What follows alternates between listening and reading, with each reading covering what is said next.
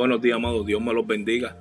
Lunes maravilloso, bendecido, seamos cada uno de nosotros.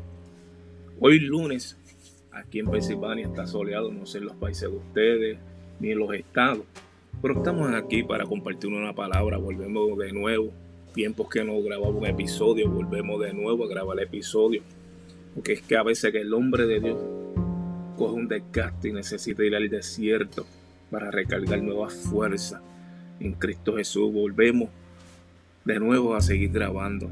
Le pedimos, Señor, que tú bendiga a cada persona que oiga este episodio, Señor Padre. Pero quiero rápidamente compartir con usted una palabra que se encuentra en el libro Segunda de Samuel capítulo 9 versículo 1 y dijo David, ¿ha quedado alguno de la casa de Saúl a quien haga yo misericordia por amor a Jonatán? Aquí ese versículo lo que nos está hablando que el rey David le pregunta a su sirviente, ¿hay alguien de la casa de Saúl que yo pueda hacer misericordia por amor a Jonatán? Es lo que le está diciendo, hacer misericordia de la casa de Saúl. Rápidamente contándole la historia. Dice que la historia, Jonatán era el amigo, el hijo de Saúl era el amigo de David. Y David, antes de ser rey, él era que tocaba un instrumento para que cuando los demonios atormentaban a Saúl, que era el rey para ese tiempo, cuando él tocaba su arpa, los demonios lo dejaban de atormentar a Saúl. Pero, que haciendo rey David, le pregunta a su sirviente, ¿hay alguien de la casa de Saúl que yo pueda hacer misericordia por mi amigo Jonathan? Ahora yo te pregunto, ¿hay alguien en tu casa que Dios quiera hacer misericordia de ti y de tu familia? ¿Hay alguien? Y sí vale, y y le contesta un siervo de David a Sirva. De David que se llamaba Sirva le dice, sí señor, hay uno en Londebar, tierra que lo que habita es lo más bajo de una persona. Aquellos que los echan para el lado que no tienen valor.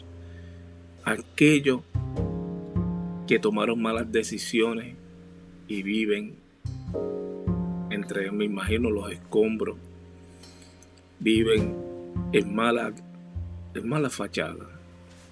Pero el rey lo mandó a buscar. El rey David le dice a su sirviente, tráemelo. Y cuando lo trae, le dice, ¿por qué me manda a buscar el rey si a lo mejor seré yo un perro? Era como su, su estrofa de él.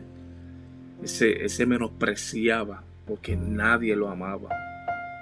Pero rey David le dijo, no, yo te voy a devolver todo lo que te quitaron. Vas a vivir aquí en el palacio. Vas a comer en la mesa conmigo. Te voy a dar una nueva vestimenta. Me imagino que eso impactó a ese joven que por muchos años vivió en esa tierra, en Londres, tierra que vive que lo es más, lo más bajo donde uno puede vivir.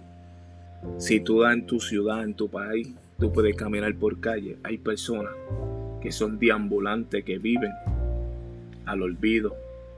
A mucha gente lo desprecia, que no huelen bien. Hay personas así a tu alrededor. Ponte a mirar. Y a veces podemos juzgar a esas personas pero si nosotros cambiáramos el papel y nos pusiéramos nosotros en sus zapatos, ¿cómo te hubieras sentido que te desprecian? Pero hay alguien que no te desprecia. Se llama Cristo Jesús. No importa cómo tú seas, cómo tú estés. Dice la palabra que Dios odia el pecado por amar al pecador, que nos ama según como somos. El rey te manda a llamar para que tenga una nueva vestimenta y comer la mesa con él, te sienta al lado. Dios me lo bendiga en este día y esta semana sea maravilloso y gloria sea para cada uno de ustedes.